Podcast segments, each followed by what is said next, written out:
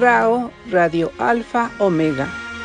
Bululúes narradores de historias para dejar volar la imaginación. Con su anfitriona, María Elena Cano.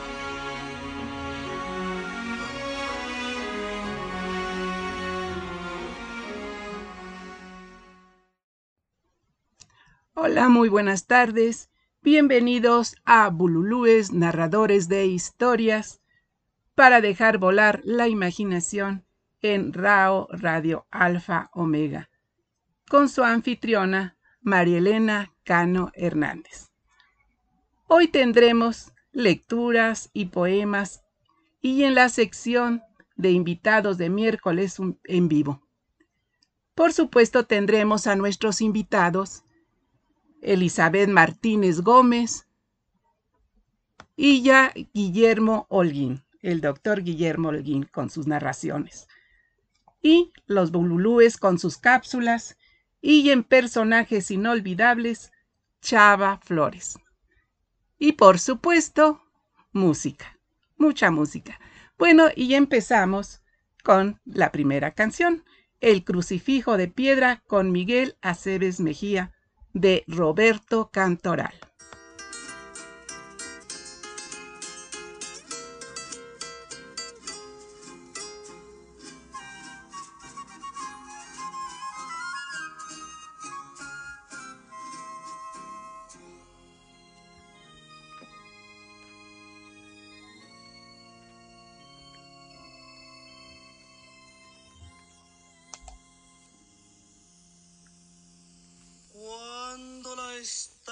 Queriendo, cuando la estaba sintiendo, todita mía la vi partir. Me juró que regresaba, pero todo era mentira, porque ya su alma no era de mí. En la noche silenciosa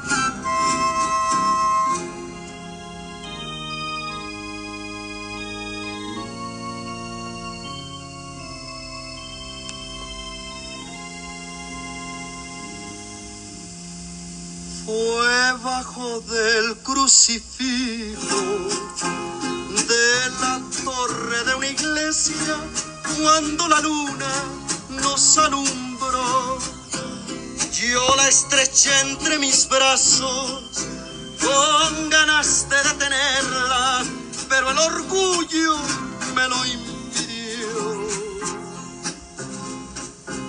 Ya solo frente a la iglesia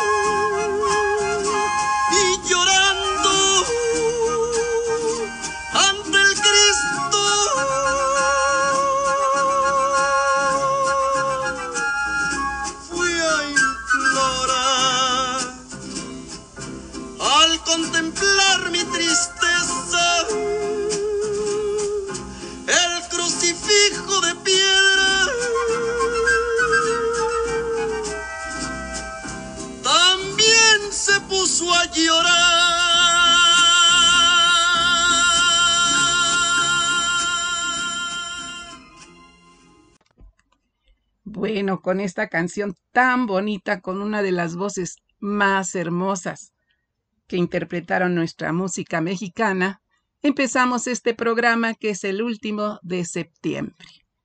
Y claro, pues tenemos música mexicana. Y ahora continuamos con algunos saluditos, agradeciendo que nos acompañen Cielo, Nini y Antonio. Muchas gracias por acompañarnos. Y empezamos con nuestra madrina la Bululú, Gabriela Ladrón de Guevara de León, con su cápsula Versos y Voces.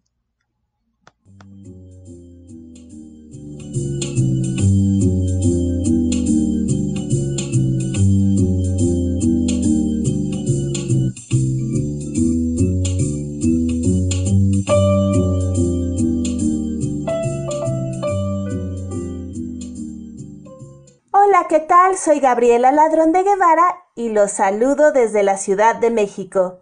Estoy muy contenta de participar con Bululúes, narradores de historias, para dejar volar la imaginación, aquí en RAO, Radio Alfa Omega. Y es un placer compartir con ustedes mis voces y versos. Quisiera compartir con ustedes de mi poemario Ciudad, Mujer en Movimiento, uno de los poemas que más amo Santa María la Ribera. Extraño tus calles llenas de gente, la realidad más allá de mi reja blanca, la compra en tu mercado bullendo con vida, mis marchantes saludando con sonrisas plenas. Extraño tus domingos de grandes familias, alameda llena, niños, perros, helados, dulces, la panadería generosa con su dulce aroma, el museo dando clases de geología sesuda. Extraño tu parroquia y a toda su gente, con su olor a incienso y a monjas silentes. Me falta el sermón del padre Miguel, sabio arcano, que más de un libro nos ha narrado. Extraño a los niños saliendo de la escuela, a los novios robándose besos en la esquina, a don Lucio y a sus tacos, a la Rosy y al Chema, todas las garnachas con grasa de la buena. Extraño la vida de mi viejo barrio, las voces, los cantos, los rezos, los santos, las cosas simples, las cosas bellas, las que ignoramos si no es cuarentena. Esto es Santa María la Ribera, de mi autoría, parte de Ciudad, Mujer en Movimiento. Como pueden escuchar, mi barrio es parte de lo que soy, me marca, también lo marco, lo atravieso con el amor. Una de las cosas que más me gustan es estar activa en la vida de mi barrio, no solamente en la vida económica, sino también en la vida cultural, y conocer a las diversas personas características de aquí, de mi lugar, de mi barrio. Varios de mis relatos y de mis poemas se basan en Santa María la Ribera. De hecho, algunos de mis relatos claramente tienen personajes que conozco de aquí de toda la vida y me he tomado la libertad, como un homenaje, de hacerlos parte de mis relatos, de hacerlos parte de mis cuentos. También ha sido fuente de inspiración para otros poemas. Por ejemplo, los poemas que gracias al colectivo Bailén Literario Internacional han sido publicados en diversos fanzines, en particular en el fanzine número especial de la Feria Virtual del Libro Perú 2021. Comparto con ustedes mi barrio. Mi barrio es parte de mi vida, encuentro de la infancia, recuerdo y añoranza. Desde la reja blanca que inicia mi mundo, hasta las calles ocupadas con mis vecinos que pasan. Ahí está la tienda donde encuentro frituras y esperanzas, licores y lácteos y un poco de nostalgia. Mi barrio y su mercado con hierbas milagrosas, devotas flores y fieles verduras, semillas brillantes y telas esponjosas, sonrisas de marchantes y güeras nominadas. La parroquia orgullosa domina la colonia, mientras regala sermones y plegarias, une el cielo y la tierra con su cantera rosa. Mi barrio danza y cambia, no olvida sus campanas, ni la risa dominguera aún en plena calma. Mi barrio está en mi vida, como yo estoy en su alma. Gracias, mi barrio, de mi autoría. Agradezco también al colectivo Redescubriendo mi Colonia el haber participado en el taller de patrimonio oral, que me ayudó a ver con otros ojos mi barrio, las historias de mi familia y quién soy, cómo me veo a través del lugar donde vivo. Y como aquí estamos en voces y versos, no puede faltar la visión de otro poeta al respecto del lugar donde nació. En este caso, comparto la poesía de Antonio José Caralp Sobrera, poeta contemporáneo español, que amablemente me ha prestado algunos de sus manuscritos para que yo les dé voz. Comparto con ustedes. Para esta tierra, de Antonio José Caralp Sobrera. Entre montañas, valles y secanos de esta tierra bella, lugar al cual yo le debo mucho cariño, amor y respeto por todo lo que durante años me ha dado. Aquí comencé muchas, muchas cosas, y aquí algunas de ellas no dejaré terminadas cuando llegue el momento de partir hacia el país de la muerte. Pero aquí quedará esta tierra, y aquí quedarán mis escritos, mi revista, esta tierra, y mis poemas a este lugar cruel y a la vez maravilloso, al cual yo le debo, le debo casi todo, todo lo que soy. Gracias. Como podemos ver, también Antonio José ve su tierra con amor, con nostalgia y con agradecimiento, tal y como yo veo a mi barrio. Muchísimas gracias a Bululúes, narradores de historias, por permitirme compartir con ustedes estas voces y versos dedicadas a lo que amamos, al lugar donde vivimos, que nos da identidad y nos da raíces. Muchísimas gracias a María Elena Cano por la invitación y les recuerdo que tenemos una cita todos los lunes de 4 a 6 de la tarde aquí en RAO Radio Alfa Omega con De Todo para Todos, donde tu voz se escucha y nos escuchamos próximamente.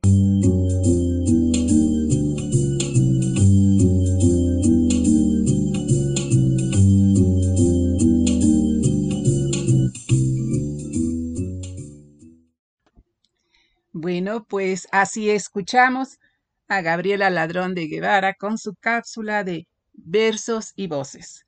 Y aquí nos dice Cielo, nos dice Nini, Qué bonito mi barrio. Gracias por compartirlo, Gabriela Ladrón de Guevara. Y le damos la bienvenida a Antonio Guerra. Bueno, pues ahora continuamos con nuestra primera invitada, la doctora Elizabeth Martínez Gómez, que nos compartirá Hermosura que vuelve, de Octavio Paz. Hermosura que vuelve. En un rincón del salón crepuscular, o al volver una esquina en la hora indecisa y blasfema, o una mañana parecida a un navío atado al horizonte, o en Morelia, bajo los arcos rosados del antiguo acueducto, ni desdeñosa ni entregada, centelleas. El telón de este mundo se abre en dos. Cesa la vieja oposición entre verdad y fábula. Apariencia y realidad celebran al fin sus bodas. Sobre las cenizas de las mentirosas evidencias se levanta una columna de seda y electricidad, un pausado chorro de belleza. Tú sonríes, arma blanca a medias desenvainada. Niegas al sueño en pleno sueño, desmientes al tacto y a los ojos en pleno día Tú existes de otro modo que nosotros. No eres la vida, pero tampoco la muerte. Tú nada más estás, nada más fulges, engastada en la noche. Muchas gracias a la doctora Elizabeth Martínez Gómez por esta lectura tan hermosa de Octavio Paz. Y ahora continuamos con el doctor Guillermo Holguín Viento del Norte se divierte, de tradición oral. Soy Guillermo Olguín Castro y el día de hoy les quiero compartir un cuento de la tradición oral alemana que se llama Viento Norte se divierte. Hace mucho tiempo, allá en las lejanas tierras alemanas, vivía el dios de los vientos en compañía de sus cuatro hijos, viento norte, viento sur, viento este y viento oeste. Cierto día, Viento Norte, que era muy travieso, le dijo a su padre, ¿puedo ir a jugar? Bueno, vete, pero con mucha cautela. Viento Norte corrió hacia la puerta, muy contento, la cerró con un gran ruido y tras de sí salió dando gritos y cantando. En el camino vio un huerto y ahí a un hermoso árbol lleno de manzanas. Ven a jugar conmigo, dijo Viento Norte. No, no, contestó el árbol. Debo permanecer aquí para que las manzanas maduren. Así, cuando llegue el otoño, estarán rojas, redondas y deliciosas, y los niños podrán disfrutar de ella. No viento norte, no puedo irme contigo. Enojado, el viento sopló y todas las manzanas se desprendieron del árbol y cayeron a la tierra. Continuó su camino y al poco rato encontró un trigal cuyas ramas crecían hermosas. Ven a jugar, ven a jugar conmigo, le dijo muy insistente. No, respondió el trigal, debo quedarme quieto y crecer. Si miras, bajo este manto verde descubrirás cómo apuntan los granos que deben crecer y volverse amarillos. Después los molerán y quedarán convertidos en harina y más tarde podrán hacer pasteles y pan. No, no puedo irme a jugar contigo. Viento Norte exhaló un profundo suspiro y, y los tallos de trigo se doblaron hasta el suelo. Siguió caminando y encontró a una azucena que crecía bajo una ventana. Oh, encantadora azucena, ven a jugar conmigo, le dijo. No puedo, respondió gentilmente la azucena. He de quedarme aquí porque la hija más pequeña del granjero está enferma y todos los días al despertar cuando me ve se pone muy contenta. Estoy segura que me echaría de menos si la abandono. No, no puedo acompañarte. Viento Norte la tocó muy suavemente, pero ella dobló su cabeza y no pudo volver a levantarla. Aquel día, cuando el granjero fue a su trabajo, vio los destrozos que había sufrido el manzano, el trigal. ¡Qué desgracia! exclamó viento norte ha pasado por acá. Pero cuando llegó a su casa y le contó a su pequeña hija lo que había sucedido, la Susena, el granjero perdió la paciencia y dijo, ahora mismo le voy a ir a reclamar al Padre de los vientos y le contaré lo sucedido. En efecto, llegó a la casa del Dios. Buenos días. Su hijo, viento norte, aplastó uno de mis árboles de manzana, aplastó el trigal y lo que es peor, ha marchitado la azucena que mi hija tenía en su ventana. ¿Cómo lo siento? respondió el padre. Yo le prometo que ajustaré las cuentas a Viento Norte cuando regrese. Volvió el granjero a su casa y cuando Viento Norte llegó a la suya, su padre le dijo, Hijo mío, el granjero vino a contarme todo lo que hiciste, con sus manzanas, con sus trigales, y lo más triste, con la azucena de su hijita.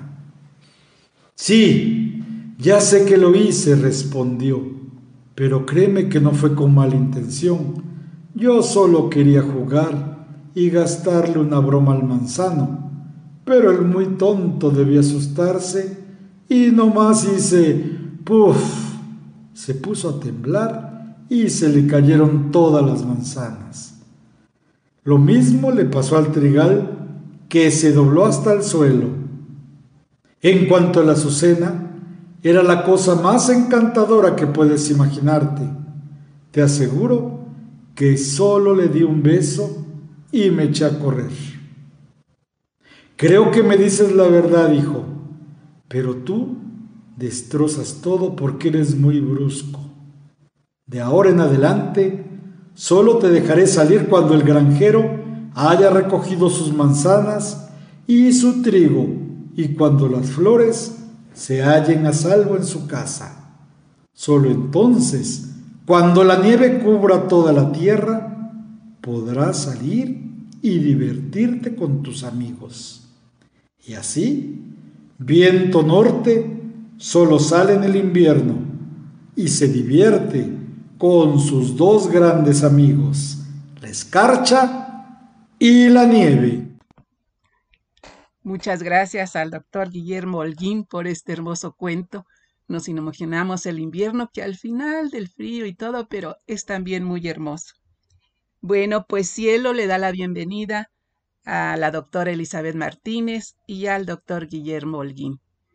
Pues sí, muchas gracias por acompañarnos y saludamos a Miriam, Iván Cosme y Leni que nos están acompañando. Muchas gracias por estar aquí y ahora continuamos con Carabina 3030 de Luis Aguilar, de Gerardo Núñez. RAW, la radio que se conecta con el mundo, el lugar donde se unen las letras con las voces. Radio, radio Alfa Omega.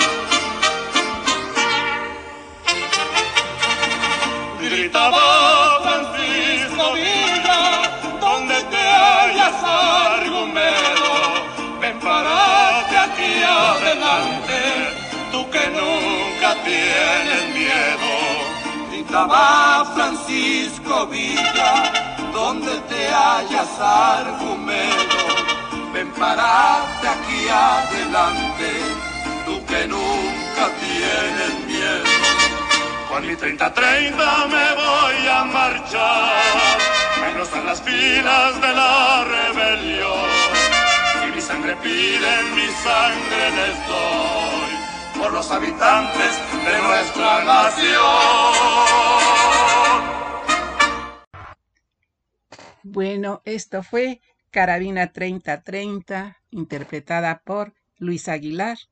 El autor es Gerardo Núñez. Y bueno, esta canción a mí me encanta.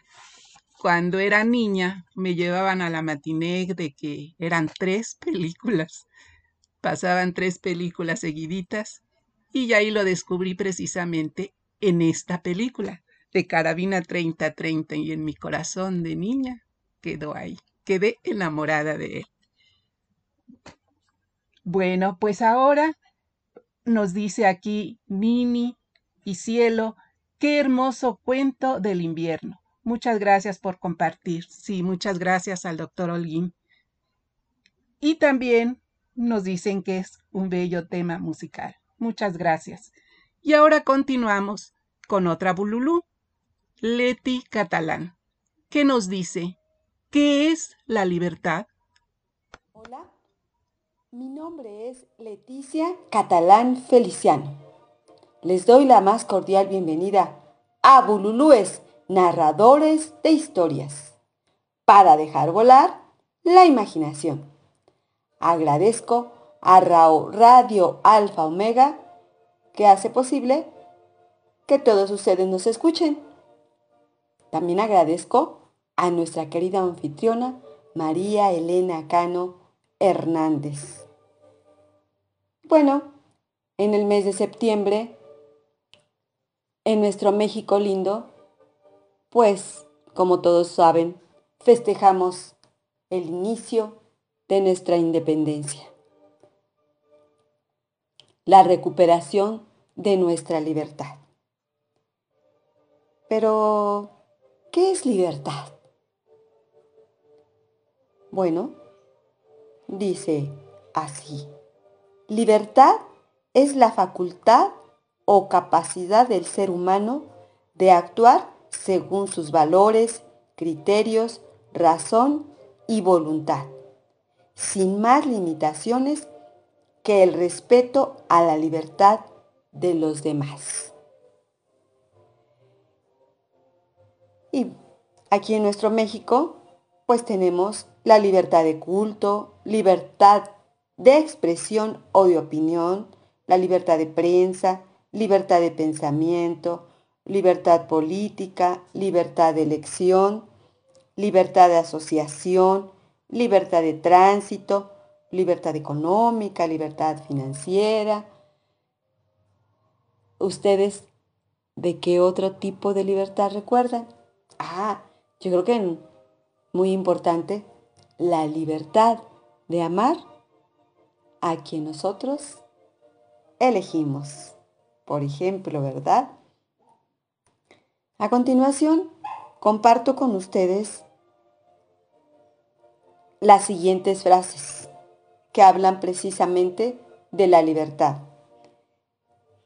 Comienzo con, la libertad sin virtud ni sabiduría es el mayor de todos los males. Edmund Burke. Las cadenas de la esclavitud solamente atan las manos. Es la mente lo que hace al hombre libre o esclavo. Franks Griparsers. Si no tienes libertad interior, ¿qué otra libertad esperas y poder tener?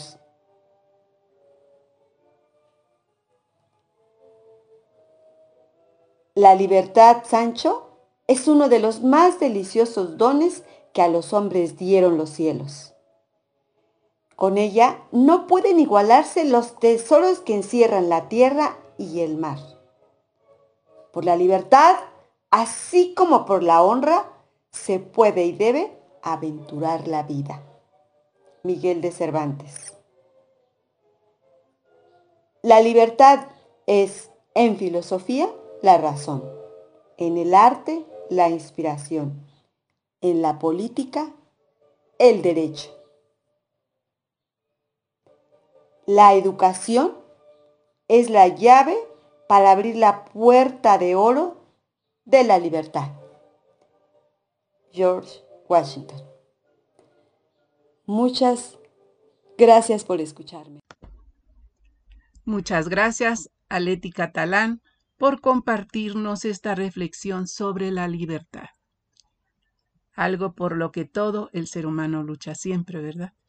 Bueno, ahora continuaremos con la cápsula películas, música y personajes inolvidables. ¿Y qué personaje más inolvidable que Chava Flores? Marielena Cano Hernández para RAO Radio Alfa Omega. En el programa Bululúes, narradores de historias para dejar volar la imaginación. Bueno, hoy les presentaré en la cápsula películas, música y personajes inolvidables a Chava Flores. Salvador Flores Rivera, mejor conocido como Chava Flores, nació en Ciudad de México en 1920. Murió en 1987.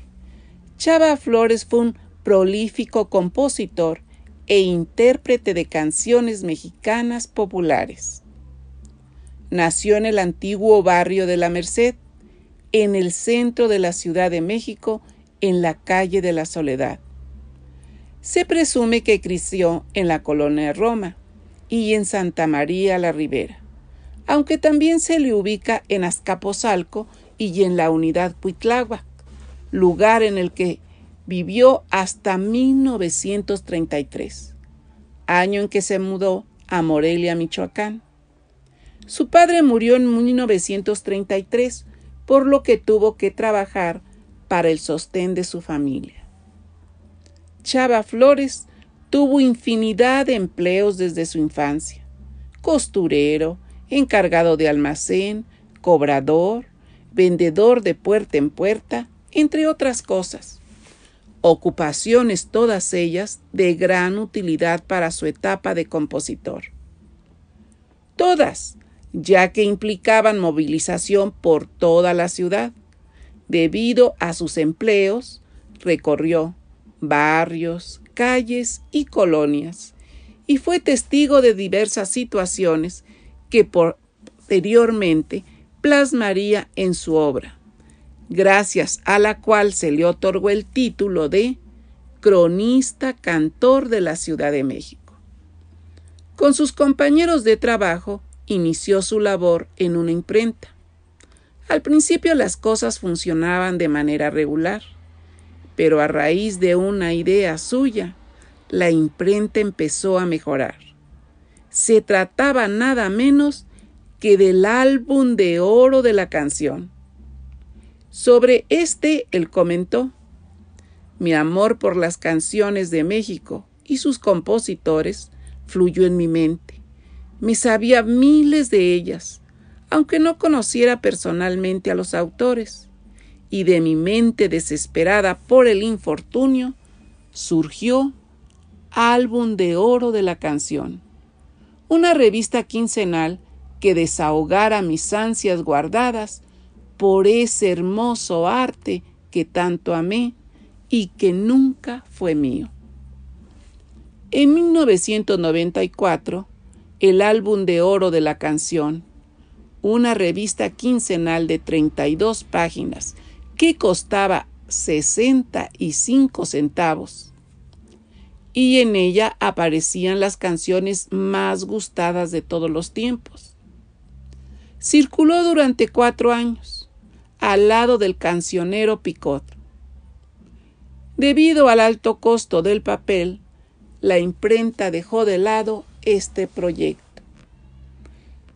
Precisamente el episodio de la revista lo marcó definitivamente y le abrió las puertas para incorporarse a las filas de compositores e intérpretes de aquella época. Pues debido a su publicación, el trato con personas de ese medio fue despertando en él la vocación. Se da cuenta de que su gusto por la música iba más allá del placer de escuchar y cantar, y empezó a crear sus propias canciones. Se dio a conocer con la canción Dos horas de balazos, sumando la tertulia, y ambas fueron grabadas por la RCA Víctor en 1952. Actuó en las carpas y cabarets de la ciudad y ganó fama en el resto del país, en América Latina y en Estados Unidos. Para 1976 había grabado ya siete discos de larga duración y era dueño de la disquera Ageleste. En 1933 se mudó a la ciudad de Morelia, Michoacán, donde tenía un programa de televisión y se le podía ver en los portales de la bella Morelia tomando café. Murió de un paro cardíaco. En uno de los epitafios de su tumba, ubicada en el Panteón Jardín de la Ciudad de México, se lee, si volviera a nacer, quisiera ser el mismo, pero rico, para ver qué se siente. Bueno, esta fue una pequeña crónica de El cantor de la Ciudad de México. Así se le llamó, cronista, cantor de la Ciudad de México. Bueno, pues muchas gracias por escucharme y nos escuchamos el próximo miércoles. Hasta luego. Bueno, aquí ya hablamos un poco de Chava Flores, y como dijo él, a mí también me gustaría, si volvieran a ser, ser rica, para ver qué se siente, pero claro, siendo la misma. Y ahora vamos a escuchar una de las canciones que nos retratan a cierta parte de los mexicanos. Sábado Distrito Federal. Sábado Distrito Federal. Sábado Distrito Federal sábado Distrito Federal. Ay, ay, ay.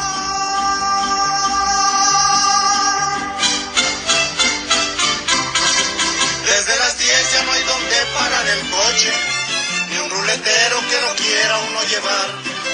Llegar al centro, atravesarlo es un desmoche. Un hormiguero no tiene tanto animal. Los almacenes y las tiendas son alarde de multitudes que así llegan a comprar, al puro fiado porque está la cosa que arde, al banco llegan nada más para sacar. El que nada hizo en la semana está sin lana para empeñar la palangana y en el monte de piedad. Hay unas colas de tres cuadras las ingratas y no faltan papanatas que le ganen el lugar. Desde las doce se llenó la pulquería los albañiles acabaron de rayar, que repicosas enchiladas y sotilla, la fritanguera que allí pone su comal. Sábado Distrito Federal, sábado Distrito Federal, sábado Distrito Federal, ay, ay, ay.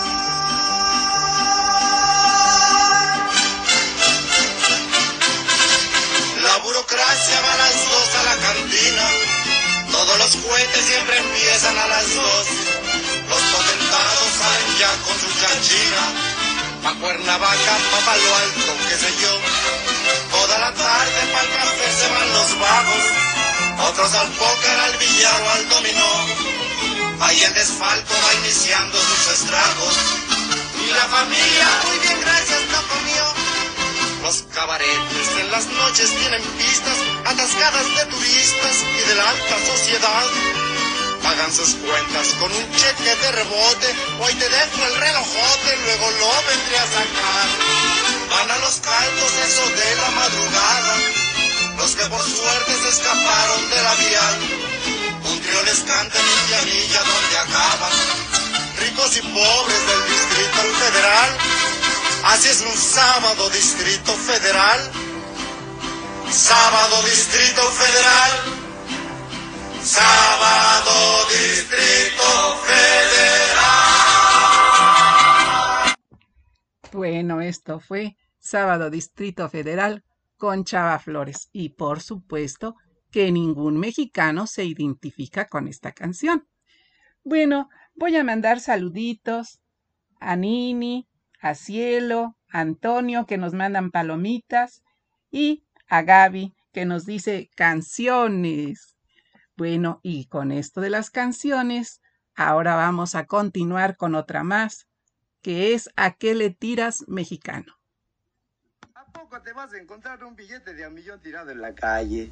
Sí, cómo no. ¿Y a poco vas a conocer al presi y te va a dar un hueso de ministro? Sí, cómo no. ¿Y cuándo soñaste que vas a conocer a una viejita muy rica que te va a mantener para toda la vida? Ándale, ándale. O un millonariazo que te va a regalar un coche porque le caíste muy rete, simpatiosicón. Ay, sí, lo que tú digas, alta gracia. ¿No has soñado que se te va a morir la vieja y te vas a conseguir una nueva? Mira, chucha, tus calzonzotes. ¿A qué le tiras cuando sueñas, mexicano?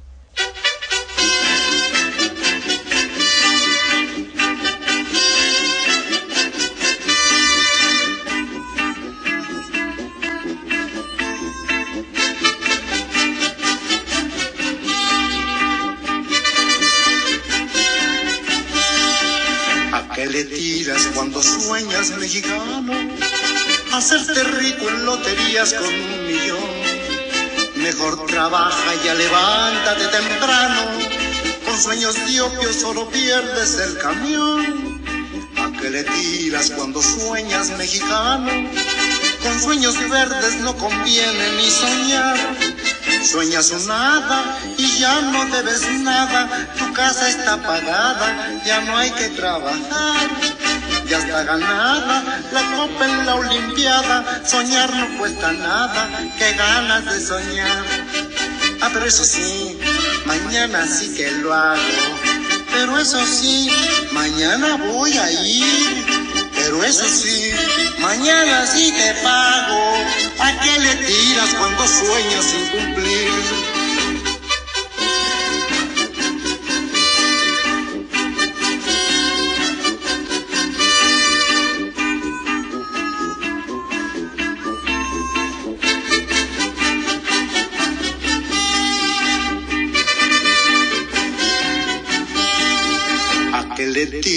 Cuando sueñas mexicano? Deja el tesoro que Cuauhtémoc fue enterrado. ¿Cuántos centavos se te escapan de la mano? Buscando un taxi que jamás te ha de llevar. ¿A qué le tiras cuando sueñas mexicano? Que faltan niños para poblar este lugar. Sigue soñando que no hay contribuciones, que ya no hay mordelones, que ya puedes ahorrar. Sigue soñando que el PRI no anda en zancos, que prestan en los bancos, que dejas de fumar. Ah, pero eso sí, mañana nos casamos. Pero eso sí, mañana te lo doy. Pero eso sí, la última y nos vamos, ¿no? ¿A qué le tiras cuando sueñas, soñador?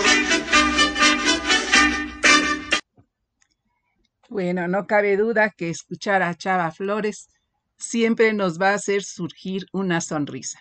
Yo confieso que cuando ando un poquito baja de ánimo, escucho sus canciones y bueno, me alegran bastante. Esto fue A que le tiras mexicano. RAO, la radio que se conecta con el mundo, el lugar donde se unen las letras con las voces. Radio, radio Alfa Omega.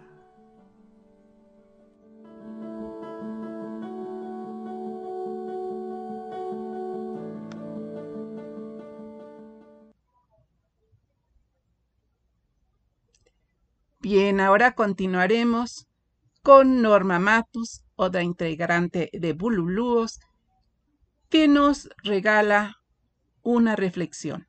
El último vagón. Esta es de autor desconocido. Buenas tardes, Radio Escuchas de Radio Alfa Omega. Agradezco a María Elena Cano la invitación a participar nuevamente en este maravilloso programa. Bululúes narradores de historias para dejar volar la imaginación. Yo soy Norma Matus y esta ocasión les compartiré una reflexión que es de un autor desconocido, llamada El último vagón. Cada año los papás de Martín lo llevaban con su abuela para pasar las vacaciones de verano y ellos regresaban a su casa en el mismo tren al día siguiente. Un día el niño les dijo a sus papás, ya estoy grande, ¿puedo irme solo a la casa de mi abuela? Después de una breve discusión, los papás aceptaron. Están parados esperando la salida del tren. Se despiden de su hijo, dándole algunos consejos por la ventana, mientras Martín les repetía, Lo sé, me lo han dicho más de mil veces. El tren está a punto de salir y su papá le murmuró al oído. Hijo, si te sientes mal o inseguro, esto es para ti. Y le puso algo en su bolsillo. Ahora Martín está solo, sentado en el tren tal como quería, sin sus papás por primera vez. Admira el paisaje por la ventana, mira a su alrededor. Unos desconocidos se empujan, hacen mucho ruido, entran y salen del vagón. El supervisor le hace algunos comentarios sobre el hecho de estar solo. Una persona lo mira con ojos de tristeza. Martín ahora se siente mal cada minuto que pasa y ahora tiene miedo. Agacha su cabeza, se siente arrinconado y solo, con lágrimas en los ojos. Entonces recuerda que su papá le puso algo en su bolsillo. Temblando busca lo que le puso su padre. Al encontrar el pedazo de papel, lo lee. En él está escrito, Hijo, estoy en el último vagón. Así es la vida. Debemos dejar ir a nuestros hijos, debemos confiar en ellos, pero siempre tenemos que estar en el último vagón, vigilando, por si tienen miedo o por si se encuentran obstáculos y no saben qué hacer. Tenemos que estar cerca de ellos mientras sigamos vivos. El hijo siempre necesitará a sus padres. Hermosa reflexión, ¿verdad? Pues tomémosla en cuenta y estemos en el último vagón del tren de la vida de nuestros hijos. Para cuando ellos nos necesiten, ahí estar. Les agradezco la atención. Nos vemos. Pues muchas gracias a Norma Matus con esta reflexión tan hermosa. Y sí, es cierto. Cuando, por ejemplo, tenemos a los hijos pequeños, a veces nos desesperamos y decimos, ah, ya que crezcan, voy a descansar. Pero no, aunque hayan, hecho su vida o vivan aparte, nunca falta el día en que pegan un grito, mamá, te necesito. Así que sí, los padres tenemos que estar siempre en el último vagón para ayudar a nuestros hijos. Y bueno, aquí Miriam nos dice, excelente narración respecto a lo de Chava Flores, muy bonita historia, gracias, gracias a ti, Nini, y cielo, bella historia, excelente narración. Felicidades, María Elena, muchas gracias. Muy linda canción, excelente tema musical, Miriam. Cielo nos manda una palomita y dice, sí, bello tema musical. Espectacular música, me encanta, súper alegre, corridito, nos dice Miriam. Y Miriam, sensacional Norma Matus, genial Bululúes, muchas gracias. Y Antonio, Cielo, nos mandan palomitas. Miriam, el último vagón, bella reflexión. Excelente reflexión. Sí, es verdad. Excelentes todos los bululúes, muchas gracias. Cielo, Gaby nos dice excelentes todos los bululúes. Muchas gracias, Gaby. Cielo, excelente reflexión. Nini, qué bella reflexión. Sí, realmente es muy hermosa. Muchas gracias. Y bueno, ahora continuamos con otro Blulú, Roberto Córdoba, que nos va a compartir algo de Mario Benedetti. El Bululú, gitano, cuentero picaresco, abre el portal por última vez. Y hoy iremos a la casa de mi amigo Mario Benedetti. Ahí está él, sentado al escritorio, con una pequeña copa de jerez seco que es su favorito. Y con su pluma de ave está escribiendo sobre ese papel amarillento. Veamos qué es lo que escribe.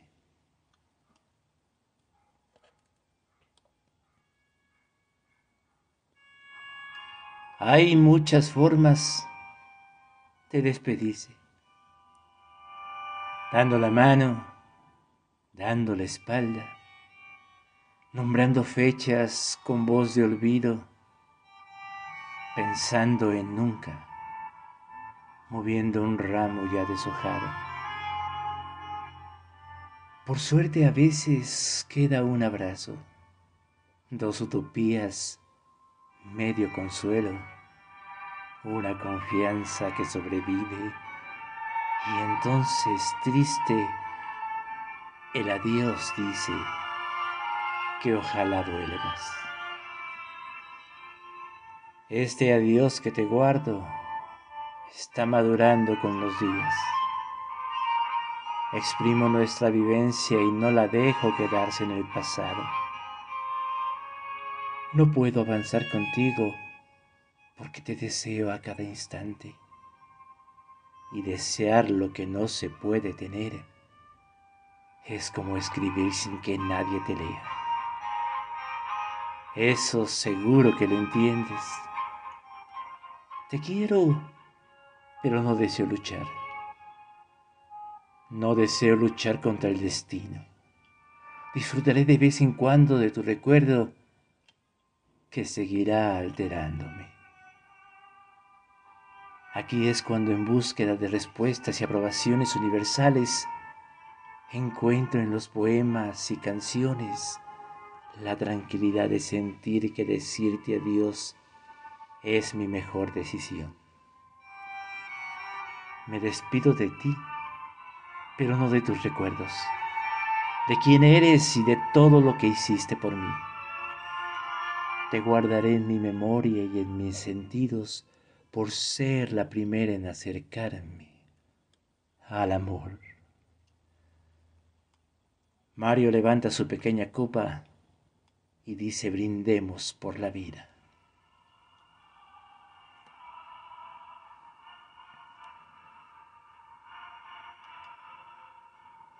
El bululú, gitano, cuentero picaresco, cierra el portal y les dice, hasta luego. Nos volveremos a escuchar en otras latitudes. Aquí, creo que no. ¡Amor! Bien, esto fue algo que nos compartió Roberto Córdoba de Mario Benedetti. Realmente algo muy, muy hermoso y que agradezco que haya elegido precisamente para despedirse del grupo, del grupo Bululúes Narradores de Historias, que lo recibió con mucho cariño y que ahora lo despide igualmente con mucho cariño, deseándole que todo, todo lo que emprenda sea éxitos y éxitos para él. Y pues, ¿qué más puedo decir? Como él dice, ya no estaremos en este mismo espacio, pero en la narración ya nos iremos encontrando, que el mundo de la narración es pequeño. Y nos saludaremos con mucho gusto. Agradezco a Roberto Córdoba todo lo que en su momento aportó al grupo. Muchas, muchas gracias y buena suerte. Bueno, y después de esta despedida tan emotiva, vamos a escuchar otra canción de Chava Flores para levantarnos el ánimo y volver a sonreír. Pichicuás y Cupertino. Les recomiendo que busquen este video en YouTube. Está increíble ya que aquí cantan tanto el Loco Valdés como Chava Flores. Se van a divertir mucho si lo llegan a ver.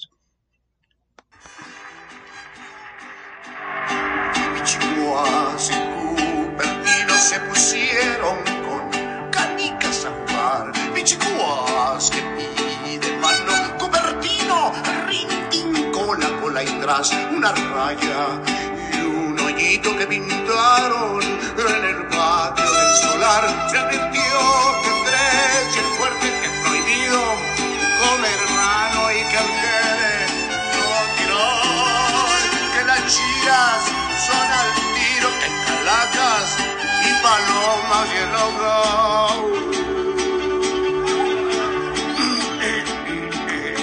Todo muerto está. Mi pichicuas te sigue Cupertino. Mi pichicuas te quiere calaquear. Si ya las traes, apúntale continuo. Mi pichicuas lo tienes que ponchar. A la mío, a la mano, a la mío,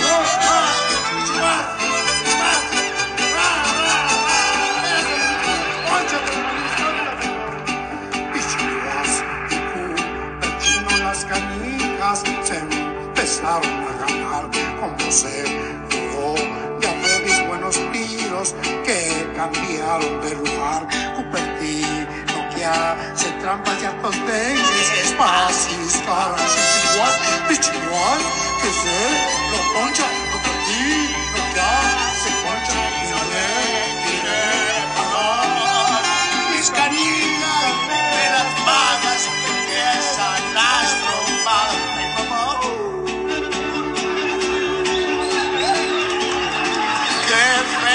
jugar.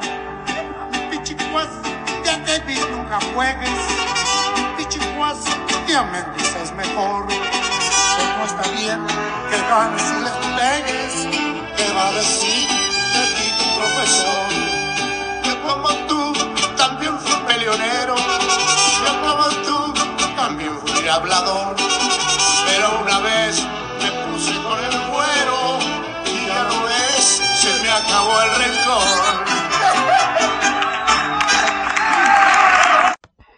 Bueno, esto fue Pichicuás con Chava Flores y el Loco Valdés. Les recomiendo de verdad que vean este video, está en YouTube. Y bueno, Gaby nos comentaba aquí que se acerca la celebración de siete años de Bululúes Narradores de Historias. Así es, nos mandan felicitaciones, Nini, felicidades Bululúes, que sean muchos más, Cielo, felicitaciones a todos los Bululúes, Miriam, felicita a Roberto Córdoba, excelente escrito de Mario Benedetti, muy encantador escucharlo, sí, realmente fue una narración muy bonita, una lectura hermosa.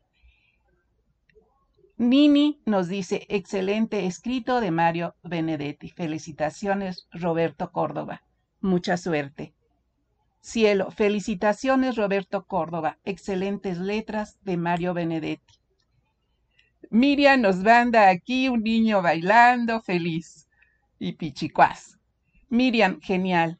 Y Cielo nos manda una palomita. Pues bien, ahorita continuaríamos con la entrevista que ya es tradicional de los miércoles en vivo. Pero desafortunadamente la invitada no pudo llegar. Salió de viaje y la lluvia, el mal tiempo en la carretera no se lo permitió. Y bueno, yo rápidamente preparé algo para que no quedara en blanco esta entrevista. Espero les guste, les voy a compartir dos cuentos y un poema. Hola, muy buenas tardes. Bienvenidos a Bululúes Narradores de Historias para dejar volar la imaginación. Miércoles en vivo en RAO Radio Alfa Omega. Bueno, pues en esta ocasión no tendremos invitado, puesto que la invitada tuvo un problema ya que salió de viaje y no le fue posible regresar a tiempo. Ya saben, ahorita con este clima se le complicó y pues le fue imposible llegar.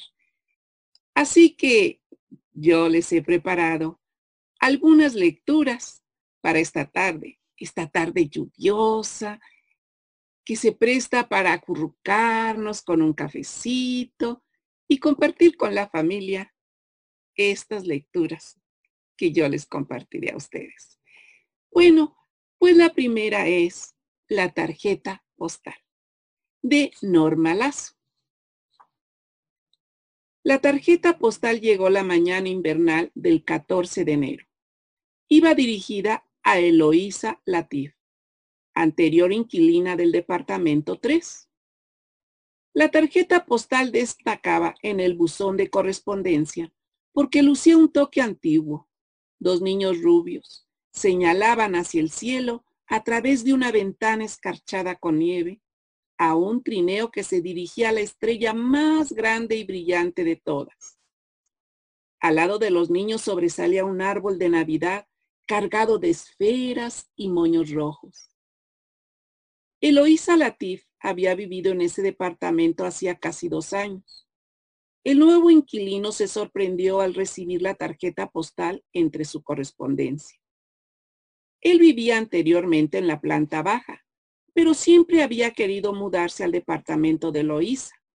Envidiaba la pequeña terraza que daba a la calle pletórica de luz, con plantas exuberantes colgando de los barandales.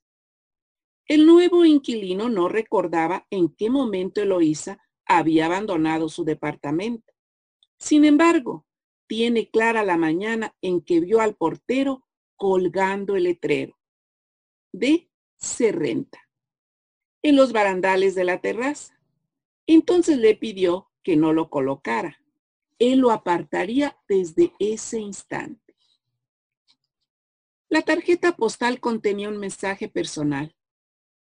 Eloísa, hija mía, siento tanto remordimiento por todo lo que te hicimos. Espero que algún día puedas perdonarnos. Feliz Navidad. Cuando el nuevo inquilino leyó la nota, intentó recordar a Eloísa, para así reconocer las cicatrices de eso que su madre y alguien más le habían hecho. Extrañamente recordó solo una sombra, una silueta bajando las escaleras a toda prisa, regando las plantas de su terraza, entrando de manera sigilosa al departamento con las manos ocupadas por los bultos del supermercado, alejándose después rápidamente en su automóvil compacto. Lo que el nuevo inquilino sí recordaba con nitidez eran las manos de Eloísa, pequeñas, de uñas cortas, al ras de los dedos, de un blanco marmóreo que resaltaba con los vestidos oscuros y de manga larga que solía usar. Él supuso que el mensaje de la tarjeta postal era importante y debía hacérsela llegar. Cualquier cosa que su madre le hubiera hecho, por grave que fuera, merecía el perdón. Se tomó como empresa personal que la tarjeta postal llegara a manos de Eloísa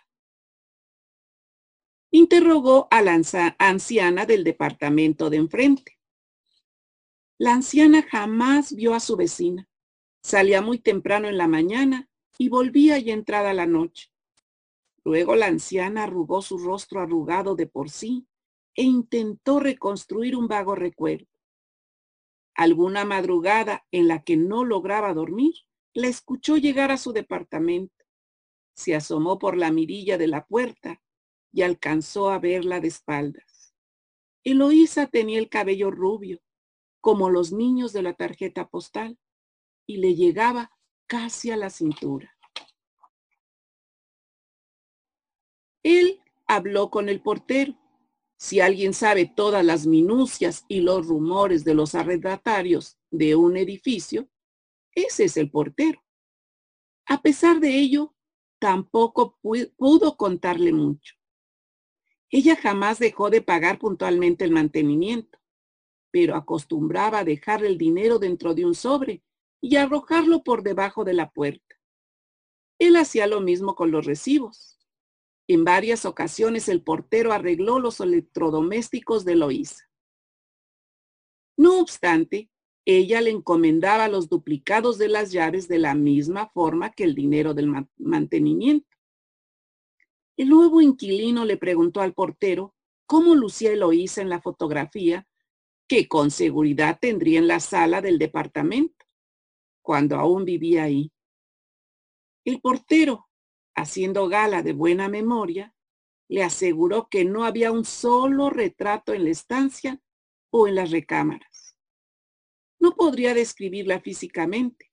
Lo que sí podía decirles que tenía un gato gris de nombre Carol, lo que supo por la plata que colgaba del cuello de la mascota, y que jamás puso un árbol de Navidad mientras vivió en el edificio. El nuevo inquilino receló de la certeza con la que el portero aseveraba que Loísa jamás había puesto un árbol de Navidad. Pese a la desconfianza, el portero tenía razones de peso para confirmarlo. Durante las fiestas dicembrinas se recrudecen los problemas de voltaje por el exceso de guías con foquitos y adornos luminosos. La mayoría de las veces que el portero hacía arreglos en el departamento de Eloísa era a mediados y finales de diciembre. El nuevo inquilino volvió a leer la tarjeta postal. Eloísa, hija mía, siento tanto remordimiento por todo lo que te hicimos. Espero que algún día puedas perdonarnos. Feliz Navidad. Él sintió pena por no haber conocido a Eloísa. Le pidió al portero que investigara con el dueño del departamento si conocía alguna dirección donde localizarla o los datos del fiador que sin duda sabría su domicilio actual. El nuevo inquilino del departamento de Eloísa intentó imaginarla caminando por la espaciosa estancia. No pudo hacerlo. Lo único que logró fue dotar a la sombra de una cabellera rubia y de pequeñas manos nibias que acomodaban con delicadeza las plantas en la terraza. Cuando él ocupó el departamento, este estaba completamente vacío. Eloísa lo entregó limpio, en excelentes condiciones y sin ningún detalle que revelara su paz. Caminó por el departamento sin dejar de pensar que antes había sido el departamento de Loísa. Observó cada habitación. Intentó adivinar dónde colocaba ella sus objetos personales. Seguramente acostumbraba a guardar los cosméticos y la secadora de pelo bajo el lavabo de baño. Mientras fantaseaba en el cuarto de baño, creyó verla cruzar el pasillo que conecta a la recámara del fondo con la estancia, aunque tampoco podría asegurarlo. Pasaron varios días sin que la sombra de Loísa dejara de perturbarlo. Sujetaba por horas la tarjeta postal. Los niños rubios de mejillas abultadas y sonrosadas atisbaban con ilusión el trineo acercándose a la estrella más grande. Sus sonrisas emocionadas reflejaban la sorpresa de haber visto el transporte del huidizo San Nicolás. Pensó en Eloísa como uno de esos niños rubios que probablemente colgaron los adornos rojos en el pino natural. Se preguntó si Eloísa niña prefería los adornos rojos. Él se inclinaba por los adornos dorados, aunque la estrella de la rama más alta siempre fuera plateada. Especuló que quizá ya desde la infancia Eloísa había perdido toda ilusión por los árboles de Navidad. El lunes 27 de enero, el portero tocó a la puerta del departamento. Al reconocerlo por la mirilla, abrió emocionado. Estaba seguro que le traía noticias del paradero de Loís. El portero lo puso al tanto. Había hablado con el propietario del departamento, quien en tono tajante le dijo que solo había visto a Eloísa la tarde que le entregó las llaves. Nada más recordaba su cabello prematuramente canoso, cubriéndole la mayor parte del rostro mientras agarraba con timidez los juegos de llaves. Eloísa no dijo mucho, quizás un gracias, más bien murmurado. Tampoco aceptó una taza de café y estuvo en la casa del dueño solo lo necesario. Él se dio por vencido. Decidió que era momento de seguir con su vida a pesar de que la sombra de manos blancas como la nieve siguiera deambulando por las habitaciones del departamento. No quiso conservar la tarjeta postal. La colocó en un sobre en el que anotó la dirección del remitente. Dentro puso una nota de su puño y letra. Eloísa no los perdonará. Caminó a la oficina de correos para enviar de regreso la tarjeta postal. Bueno, pues, qué cuento, ¿verdad? Híjole. Es duro, es duro el pensar de una persona que pasa por la vida de los demás sin que siquiera logren recordar su rostro. Y cómo este vecino, por azares del destino, se enteró de que esta mujer, Eloísa, llevaba ese peso en su corazón, algo que su madre y alguien más le hizo. Y bueno, no sé no sé ustedes qué opinen de la decisión que él tomó de decirles que Eloísa no los perdonará. Tal vez porque entendió el dolor de ella y tal vez quiso vengarlo un poco con esa respuesta.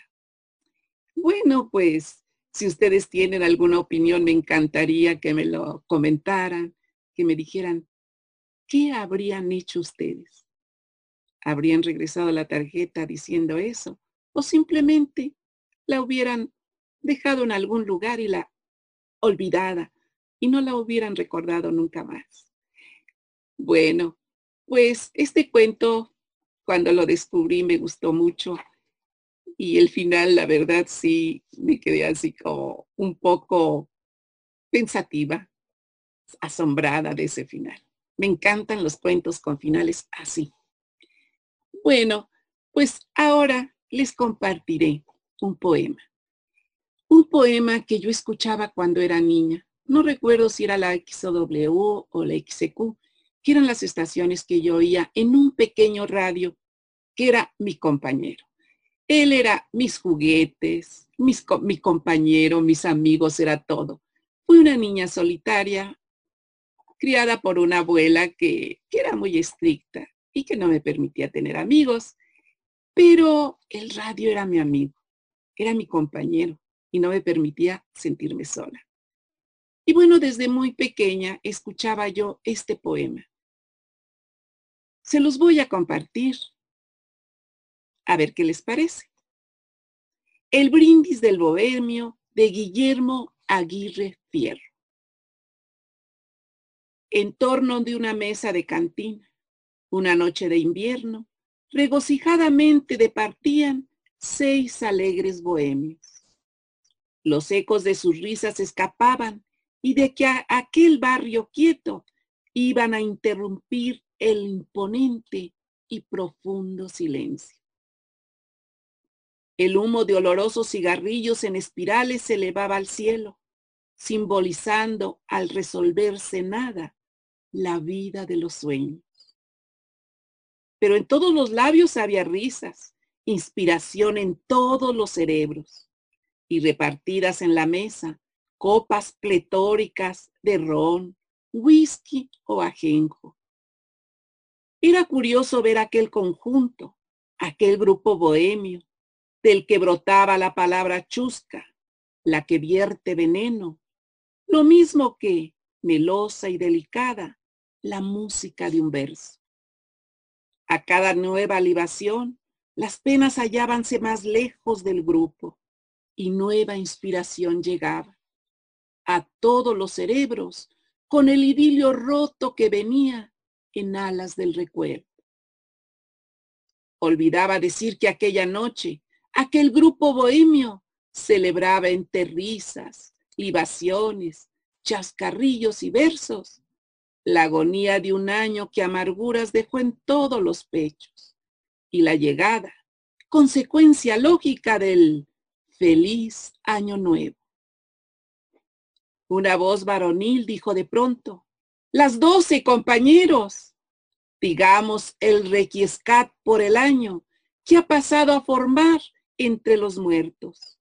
Brindemos por el año que comienza, porque nos traigan sueños, porque no sea su equipaje un cúmulo de amargos desconsuelos.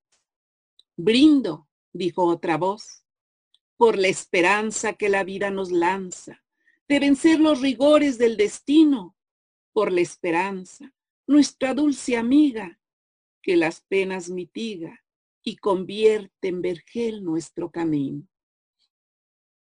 Brindo porque ya hubiere a mi existencia puesto fin con violencia, esgrimiendo en mi frente mi venganza, si en mi cielo de tu limpio y divino no alumbrara mi sino una pálida estrella, mi esperanza.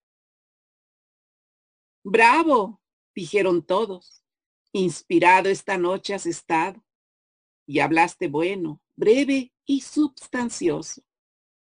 El turno es de Raúl. Alce su copa y brinde por Europa, ya que su extranjerismo es delicioso. Bebo y brindo, clamó el interpelado. Brindo por mi pasado, que fue de luz, de amor y de alegría, y en el que hubo mujeres seductoras y frentes soñadoras que se juntaron con la frente mía.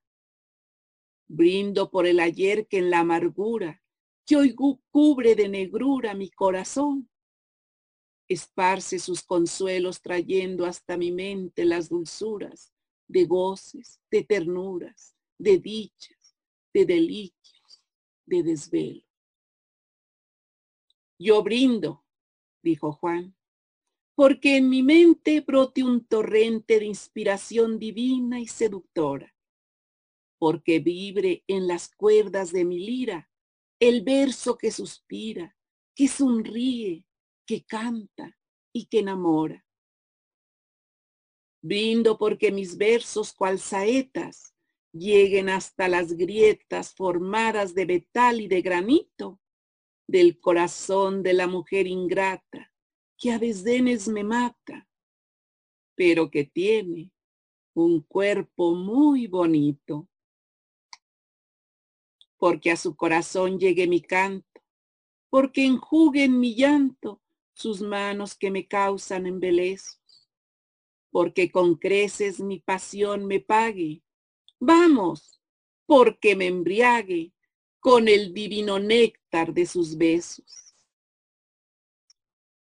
Siguió la tempestad de frases vanas, de aquellas tan humanas que hayan en todas partes acomodo y en cada frase de entusiasmo ardiente hubo ovación creciente y libaciones y reír y todo.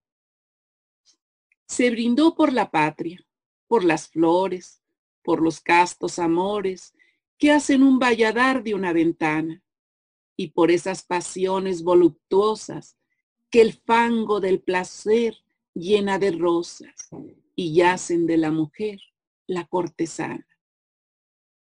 Solo faltaba un brindis, el de Arturo, el del bohemio puro, de noble corazón y gran cabeza, aquel que, sin embajes, declaraba que solo ambicionaba robarle inspiración a la tristeza. Por todos lados estrechado, alzó la copa frente a la alegre tropa, desbordante de risa y de contento los inundó en la luz de una mirada, sacudió su melena alborotada y dijo así, con inspirado acento, brindo por la mujer, mas no por esa en la que halláis consuelo en la tristeza, rescoldo del placer desventurados, no por esa que os brinda sus hechizos, cuando besáis sus rizos artificiosamente perfumados. Yo no brindo por ella, compañeros, siento por esta vez no complaceros.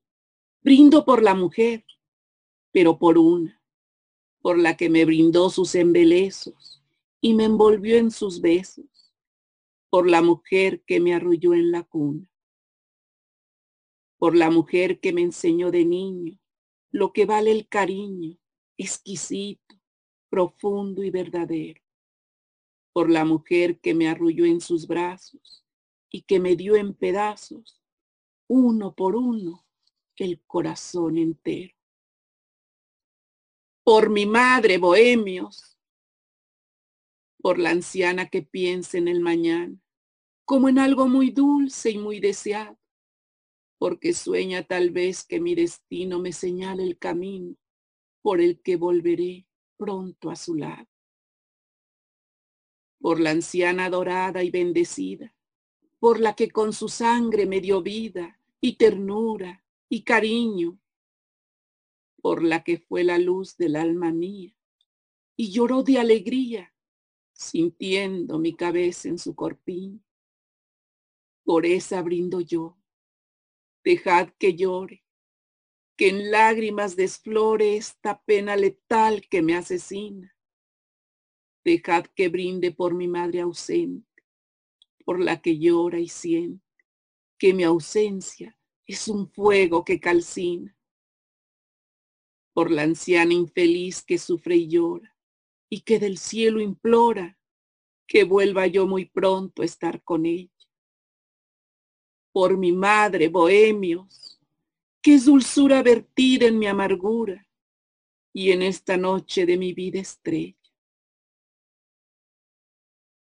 El bohemio cayó.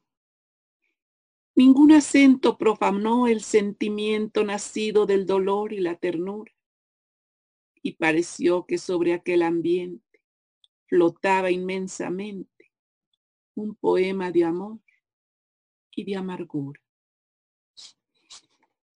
Bueno, este poema es de Guillermo Aguirre. Eh, lo declamaba en aquel entonces cuando yo era niña. Alguien apellidado Bernal, Bernal no recuerdo exactamente su nombre. Y pues desde que lo escuchaba yo cuando era niña, me gustaba mucho. Y era como obligado cuando ya se acercaba el día 10 de mayo, y bueno, el 10 de mayo no se diga, siempre, siempre escuchábamos este poema. Bueno, pues es un recuerdo muy hermoso que yo tengo de mi niñez Siempre me hizo muy feliz escuchar ahí en el radio los poemas, los cuentos de terror que escuchaba yo también en un programa que se llamaba Apague la luz y escuche.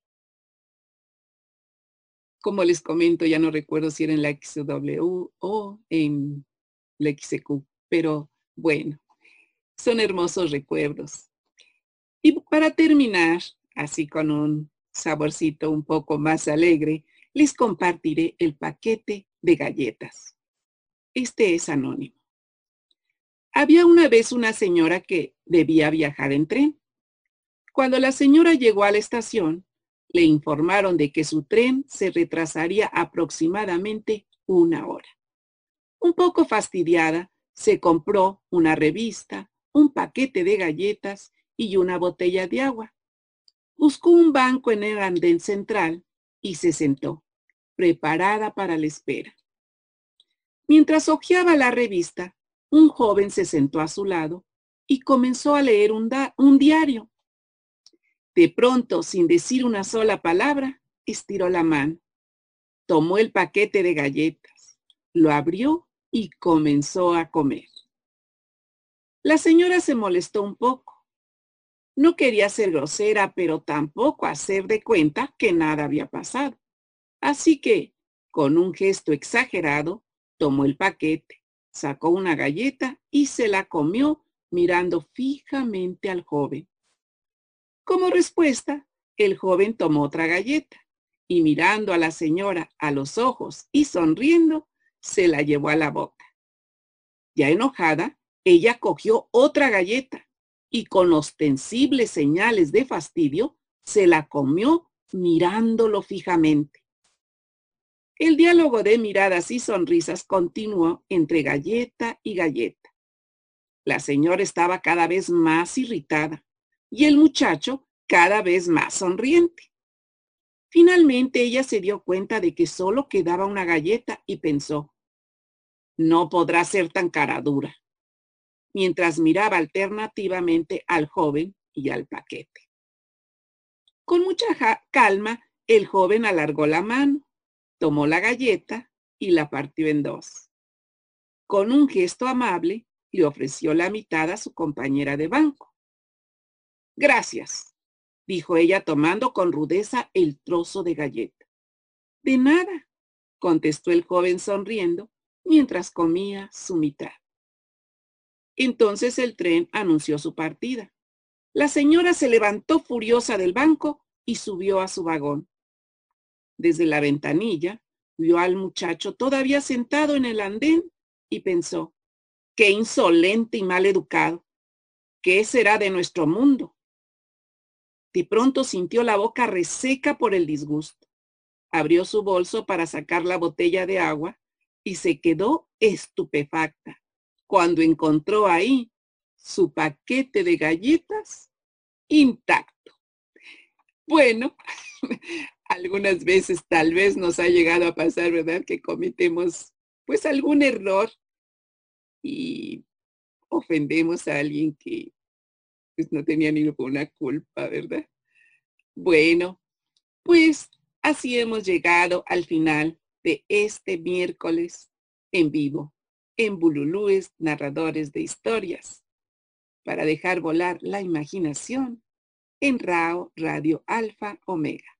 Les agradezco mucho su atención y los espero el próximo miércoles Visítenos en nuestra página de Bululú Narradores de Historias, los martes con invitados, los miércoles con entrevistas y los viernes con los videos de todos mis compañeros de Bululú Narradores de Historias que preparamos con mucho cariño para ustedes.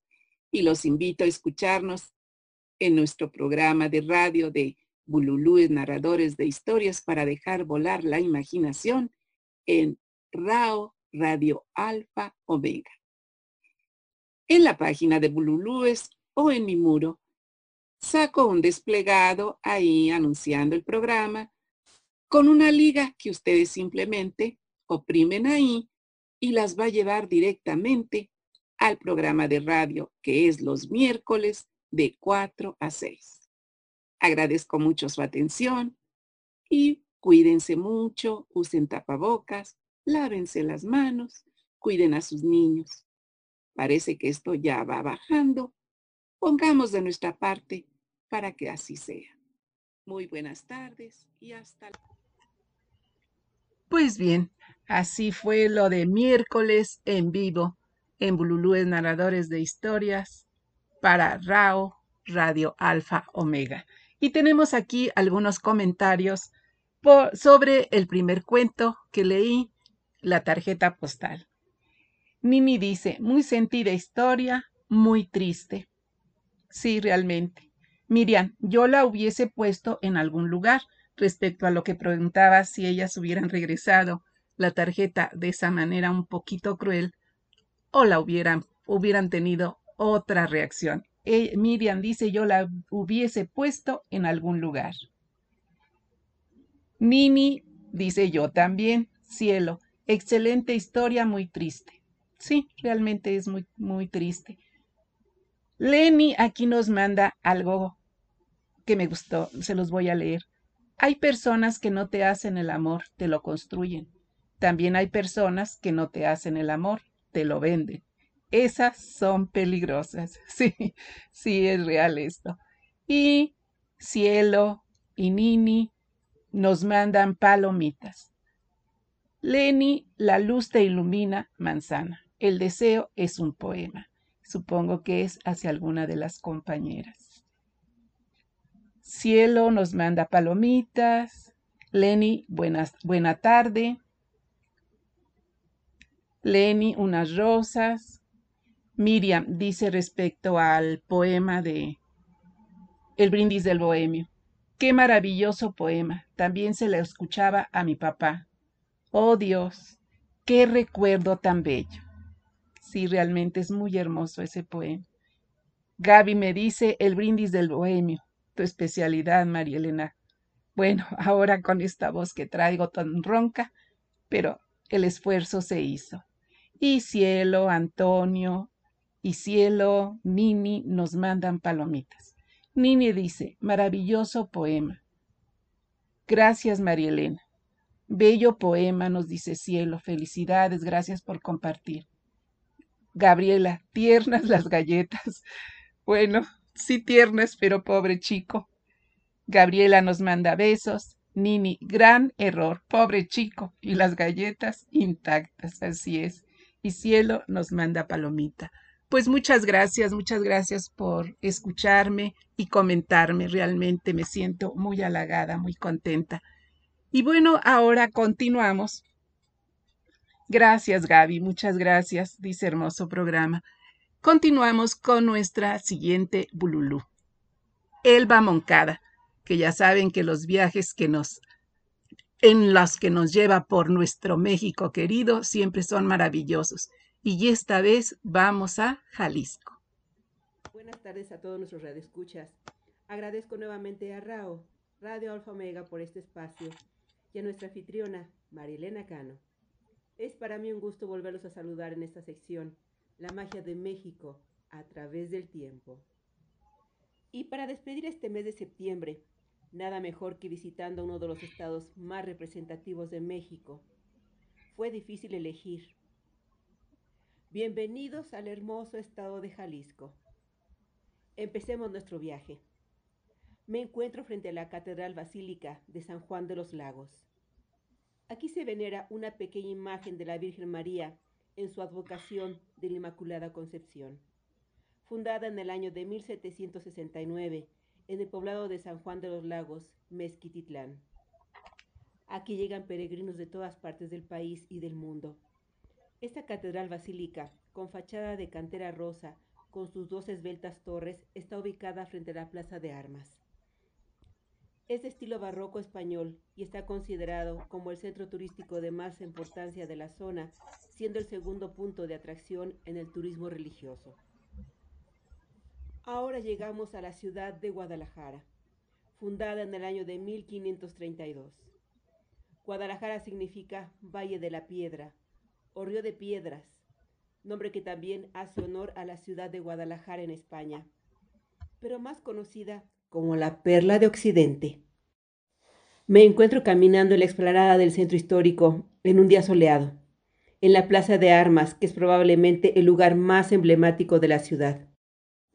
Aquí veo su catedral, el Palacio de Gobierno, el Teatro de Gollado, la Estatua de la Minerva, el Instituto Cultural Cabañas, que originalmente fue Casa de la Misericordia, donde huérfanos, enfermos y desvalidos podían pasar sus días. En 1997 fue declarado Patrimonio de la Humanidad por la UNESCO. Actualmente es un centro cultural. En la plaza hay varios carritos vendiendo deliciosas nieves de sabores, puestos ofreciendo hermosos sombreros decorados, esquites y elotes.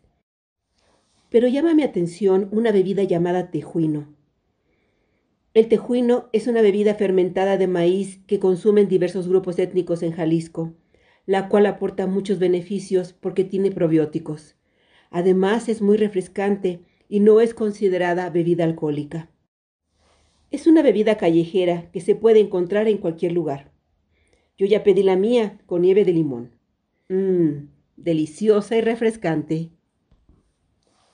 Caminando llego al mercado de San Juan de Dios, donde encuentro de todo.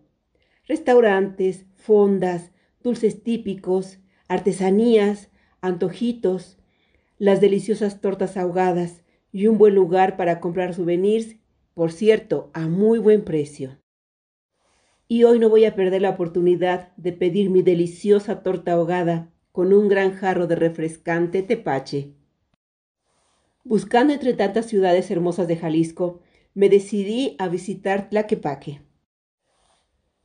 Tlaquepaque cuenta con varios museos de diferentes temáticas, pero los más recomendados para conocer la historia de las artesanías de la ciudad son el Museo Regional de la Cerámica de Tlaquepaque y el Museo Municipal Pantaleón Panduro, Premio Nacional de la Cerámica.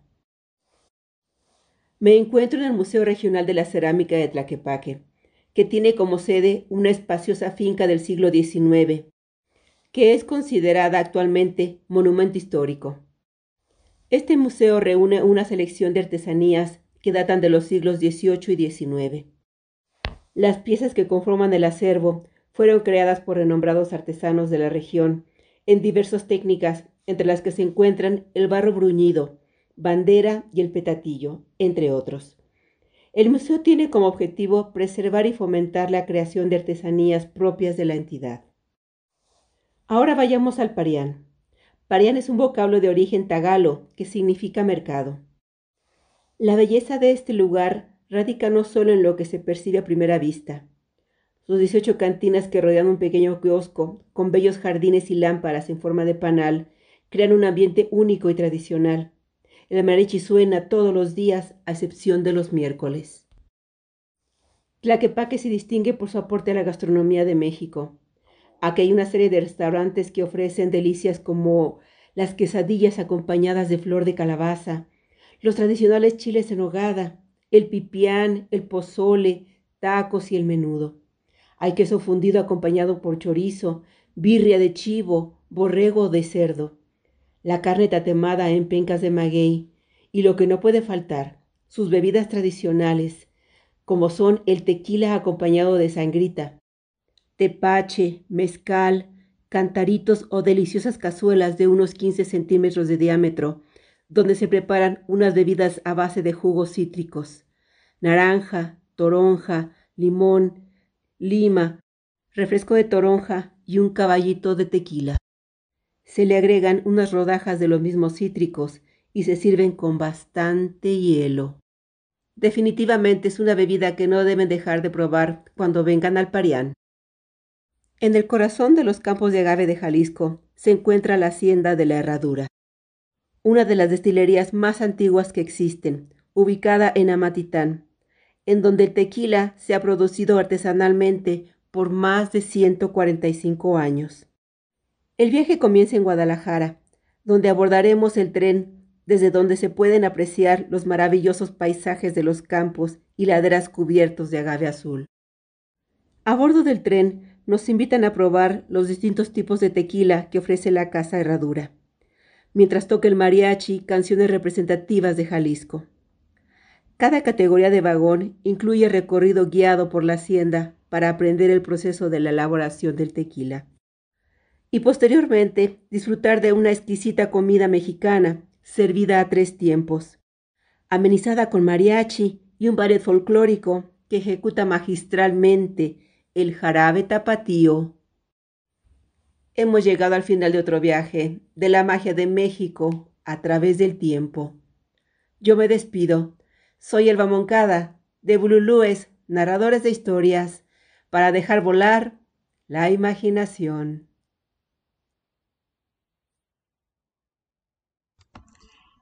Bueno, pues muchas gracias a Elba Moncada, que como siempre nos llevó de viaje y casi, casi saboreamos todo eso tan rico, y más ahorita que ya tenemos hambre. Bueno, yo personalmente ya tengo hambre. Muchas gracias a Elba Moncada. Y ahora vamos a escuchar El gato viudo de Chava Flores.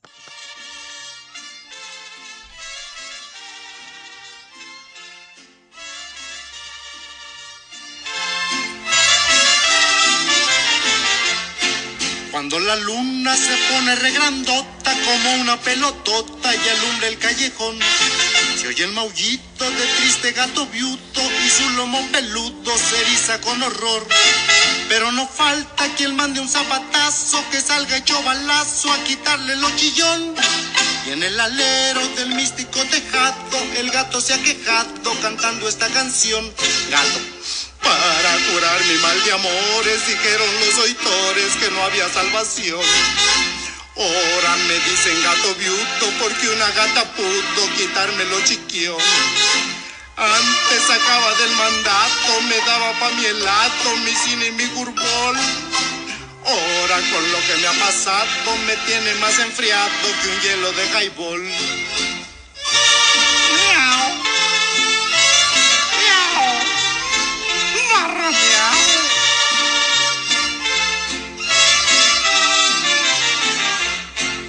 Con esta triste y maullida serenata, la noche es una lata, no duerme el más gallón. Salió una vieja con cohetes, crema y bata y le pidió a la gata tuviera compasión. Pero Lendina se hace la remolona, pues dice la patrona que ya no deja. Y el pobre gato está pagando el pato, allá va otro zapato y allá va otra canción.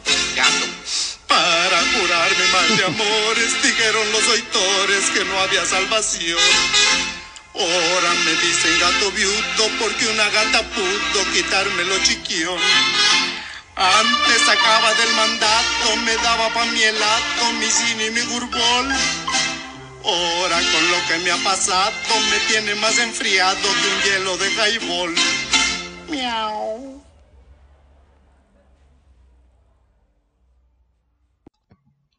Esto fue El gato viudo con Chava Flores. Y bueno, la siguiente lectura hace tiempo que ya tenía ganas de compartírselas. Es el principio de un libro llamado Donde habitan los ángeles, de Claudia Celis. Es una escritora mexicana. Ella escribe en su prólogo, Concebí este libro debido a la constante necesidad que tiene de explicarse algunas situaciones de la vida por medio de la escritura y también porque deseo transformar en su interior la realidad de muchos panchitos que he conocido durante mi larga y feliz estancia en el magisterio. Este libro a mí me gusta mucho, me lo regaló una compañera y aparentemente es un libro escrito con muy buen humor y mucha broma, pero conforme va transcurriendo su lectura vemos qué profundidad hay en los sentimientos que, que muchas veces nos identificamos con ellos, con los personajes. Esta es la primera parte, espero que a ustedes también les guste y así les iré compartiendo poco a poco algunos capítulos. Es Donde habitan los ángeles de Claudia Celis. Donde habitan los ángeles de Claudia Celis. Después del entierro. Mis pasos retumban en el corredor. Las casas vacías exageran los sonidos, y más todavía las que extrañan a sus dueños, las que están tristes, las que están de luto. Me detengo. El silencio es tanto que se puede escuchar. La casa parece más grande, enorme. ¿Será que la tristeza nos hace empequeñecer? Tengo miedo. Necesito un abrazo de mis tíos, su consuelo, su compañía, su amor. Me siento como aquel niño indefenso y atolondrado que llegó aquí de vacaciones hace 18 años, sin siquiera sospechar que esta ciudad se convertiría en su ciudad esta casa en su casa y estos tíos abuelos en sus padres. Las vacaciones. El tren comenzó a frenar. Habíamos llegado a San Miguel. Mi estómago se hizo nudo y las palmas de mis manos se empaparon. Recordé a mi mamá despidiéndome en el pueblo. Te portas bien, Panchito, te lavas las manos antes de comer y no te olvides de los dientes. Sé bueno con mi tía Chabela y sobre todo obedeces a mi tío Tacho. El tío Tacho de mi mamá. Mi tío Tacho. Mi estómago se amarró en un nudo ciego. Con toda seguridad, él nos iría a recibir. Miré por la ventanilla. Ahí estaba, altísimo, el pelo demasiado corto, casi a rape, y su eterna bata blanca. Miraba el tren con ansiedad, como con ganas de vernos, de que bajáramos ya. En cuanto aparecimos por la puerta del vagón, su mirada se volvió indiferente y hasta algo burlona. Al verme a mí, se transformó en la de un halcón que ha descubierto a su presa. Me puse detrás de mi prima Peque. Con su falda me sequé el sudor de las manos y también unas gotas que escurrían por mis patillas. Ella me jaló cariñosamente del brazo y me dijo, Saluda, Panchito. Me armé de valor.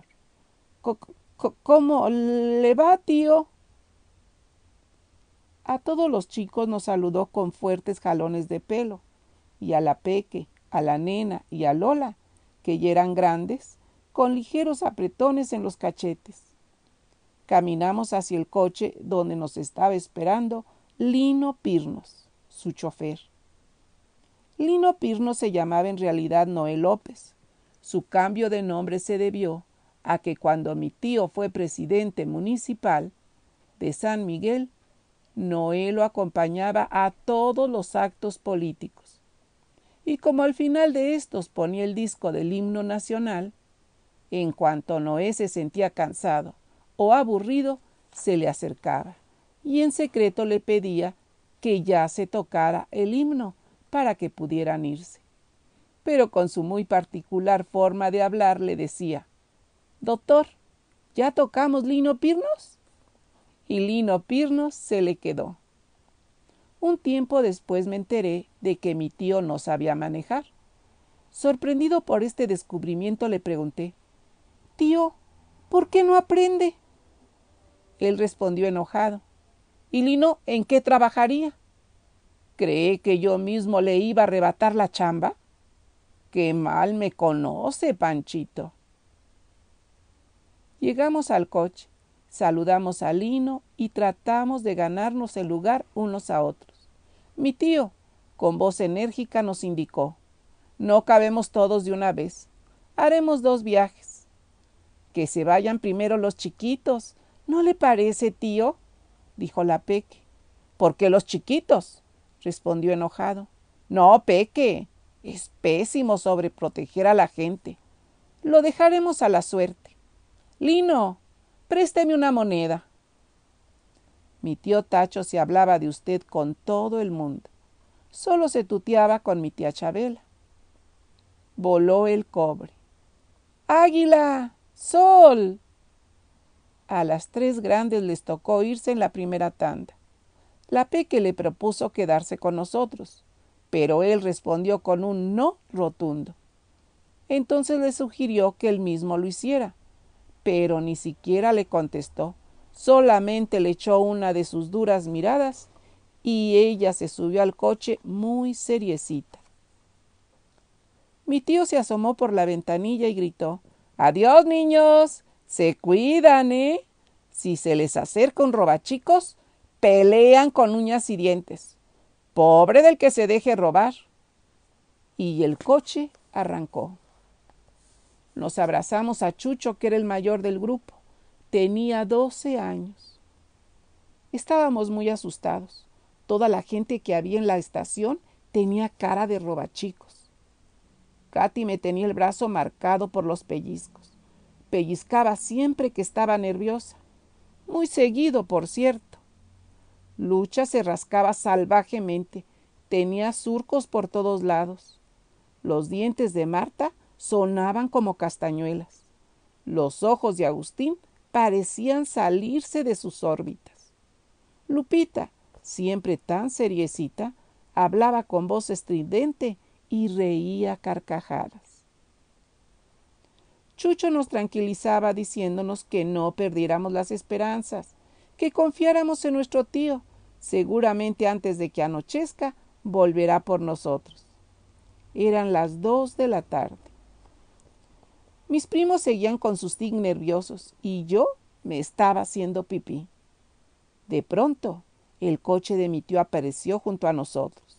Se bajó y nos dijo Suba, niños. Al ver que no cabíamos todos, atrás agregó Panchito y Katy se vienen con Lino y conmigo. Katy se puso feliz, pues no tendría que dejar mi pellizcado brazo. Yo, disimuladamente, me cambié de lugar para que al menos siguiera con el otro. Y en el coche le dije a mi tío en voz baja, Tío, quiero hacer pipí. Muy bien, Panchito, me contestó. No hay problema. Hágase en los pantalones. ¿Cómo, tío? Le pregunté asombrado. Mire, niño, me explicó, si su necesidad es de tal magnitud que no pueda dominarla, adelante, desahóguese. Nada más no me vaya a apuntar a mí. Ni a mí tampoco, gritó Katy, subiéndose casi a las piernas de Lino. Ahora, continuó el tío Tacho, si tiene usted control sobre su cuerpo, en unos minutos más estaremos en la casa y podrá satisfacer su necesidad fisiológica con toda corrección y comodidad. Yo crucé fuertemente las piernas y descubrí, con agradable sorpresa, mi capacidad para dominar necesidades fisiológicas. Práctica muy útil en la vida. Pues bien, así llegamos hasta el final de la lectura de hoy. Continuaremos el próximo miércoles. Bueno, esto fue una lectura del primer capítulo de Donde habitan los ángeles. Ahora quiero mandar algunos saluditos. Miriam dice, excelente relato, fue un placer estar en tu compañía con los bululúes. María Elena Cano. Cielo, muchas gracias. Ah, aquí agradezco que a, a Miriam el que nos acompañe.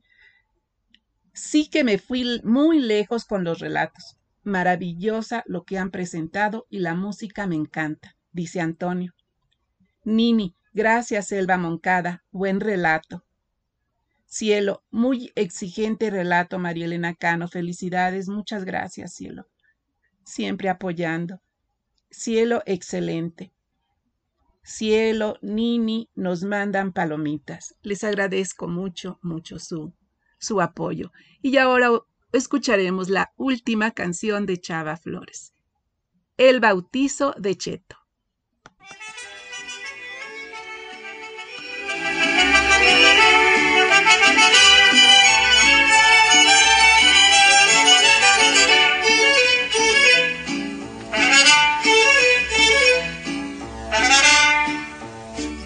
Este mundo cheto de Camila Lagandul. La cigüeña lo envió completo con su torta y su baúl. Fue su papá Quirino y un señor que estaba allí. Se prestó para ser padrino con su esposa la Mimi. Cheto armó un alboroto aquella noche en que nació. Fue la noche del terremoto cuando el ángel se cayó. Tápate algo y salte pa' afuera que le tiembla la mollera y si le tiembla es que hay temblor. Ay, nanita, se está cuarteando, con razón me está mojando, será el niño, seré yo. Ay, qué reprieto escuincle. Opinaron periodistas que lo fueron a mirar. Tiene cara de chinche. Y sacaron hartas fotos del papá y de la mamá. Ay, qué rechulo niño. Decían esas crediconas que nomás van a fiscar. Es igualito a Utimio. Aunque diga don Quirino, se parece a usted ni a hablar.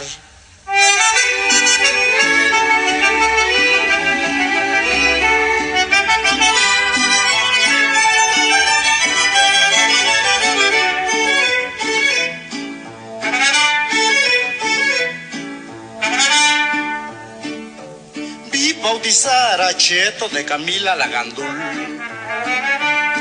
Arrugado, trompudo y prieto y con su ropón azul.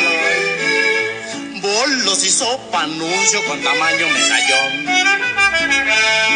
Pero atrás imprimió un anuncio de las glorias de color.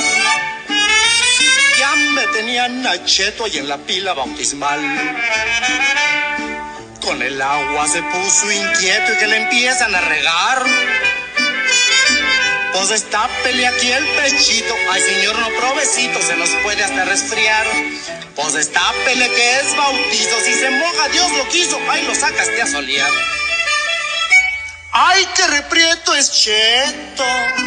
Pues no le hace que este prieto se merece una lipuz. Yo creo que está tan prieto. Porque ya hace como un año que nos cortaron la luz. Ay, qué rechulo es cheto. No me dieron mi boleto como le dieron a Juan. No se llama boleto. Es el bolo de un Cristeto. Pídale uno a Sebastián. Bueno, esto fue el bautizo de Cheto con Chava Flores. Y realmente Chava Flores nos ganó el corazón a todos los mexicanos, porque sí, en cierta forma nos retrataba de una manera divertida y que a pesar de burlarse de nuestra manera de ser, pues no nos ofendemos al sentirnos retratados en algunas de sus canciones. Bueno, pues hemos llegado al final de este programa Agradezco infinito de corazón a Cielo, Nini, Antonio, Miriam, Iván y Leni por acompañarnos, lo mismo que a Gabriela Ladrón de Guevara. Muchas, muchas gracias por acompañarme y por apoyarme.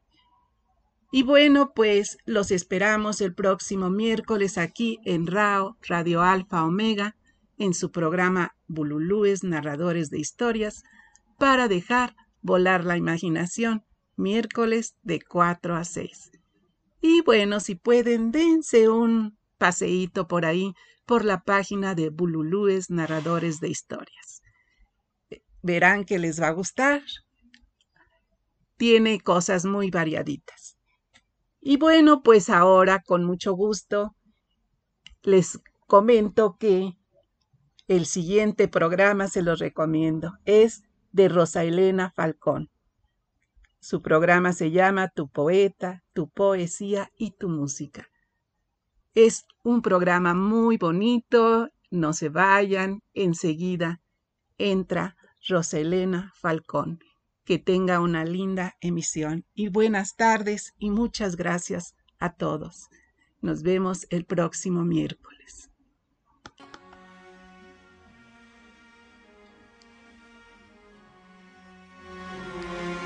RAO Radio Alfa Omega. Bululúes narradores de historias para dejar volar la imaginación. Con su anfitriona, María Elena Cano.